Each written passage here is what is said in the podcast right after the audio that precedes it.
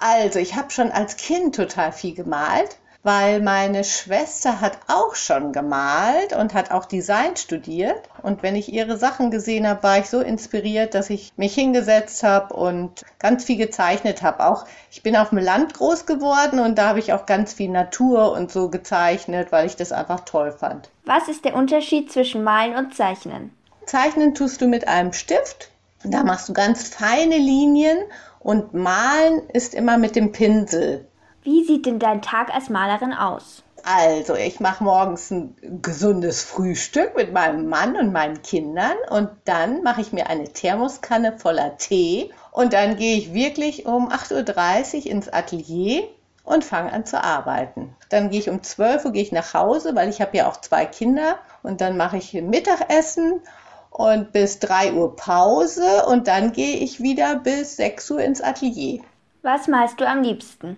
Also ich habe so einen kleinen Tick, sage ich mal, und das geht um Spinnerei und ich mal total gerne Garnrollen. Also ich habe jetzt auch hinten, ich weiß nicht, ob du das siehst, Monika, hinten, ich habe eine mitgebracht, die ist 2,30 Meter groß und die habe ich auch gemalt. Und ja, ich habe in allen Variationen habe ich so äh, Garnrollen gemalt. Hast du ein Lieblingsbild von dir?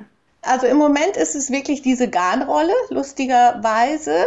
Ja, diese Garnrolle finde ich jetzt gerade ganz witzig, weil ich die auch schon an verschiedenen Orten fotografiert habe, zum Beispiel im Westpark. Die wirkt halt dreidimensional und deshalb sind viele Leute so irritiert, weil sie denken, oh, die ist ja riesig, wo gibt's so eine große Garnrolle? Und das finde ich ganz lustig. Warum malst du gerne?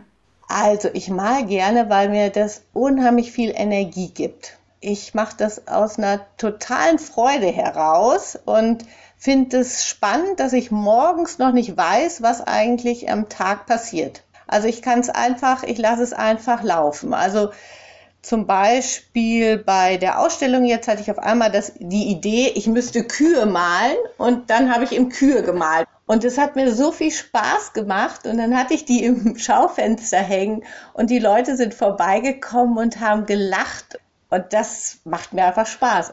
Kann jede und jeder malen? Auf jeden Fall. Jeder Mensch hat auf jeden Fall eine künstlerische Ader und ich glaube gerade bei den Kindern erlebe ich das auch immer, dass die das noch total total haben in sich einfach diese Freude am Malen und auch diesen Mut, mit Farben kräftig umzugehen. Bei Erwachsenen geht es ein bisschen verloren. Du gibst ja auch Malkurse für Kinder. Was können Kinder dort lernen? Also normalerweise gibt es bei mir nur die Grundfarben und das finde ich so wichtig, dass die eben nur mit Gelb, Blau und Rot malen und dementsprechend die Farben untereinander mischen und merken beim Mischen, dass es eben eine Vielzahl von Farben dadurch gibt. Das finde ich erstmal schon unheimlich wichtig, wenn du das als Kind merkst, was du eigentlich mit Farben alles anstellen kannst. Woher nimmst du deine Ideen? Also sowohl für die Kurse als auch für deine eigenen Bilder. Wenn ich mit Kindern arbeite, dann entwickelt sich eigentlich meistens dadurch wieder eine neue Idee, weil ihr Kinder so unvoreingenommen mit den Materialien umgeht, dass ich das dann nachher nochmal fotografiere, diese ganzen Kunstwerke auch, und dann wieder neue Ideen sich daraus entwickeln. Also viel ist echt, dass ihr Kinder mir die Ideen auch wieder gibt. Das ist ganz toll. Und die Natur. Malen regt die Fantasie an. Warum findest du es wichtig, viel Fantasie zu haben?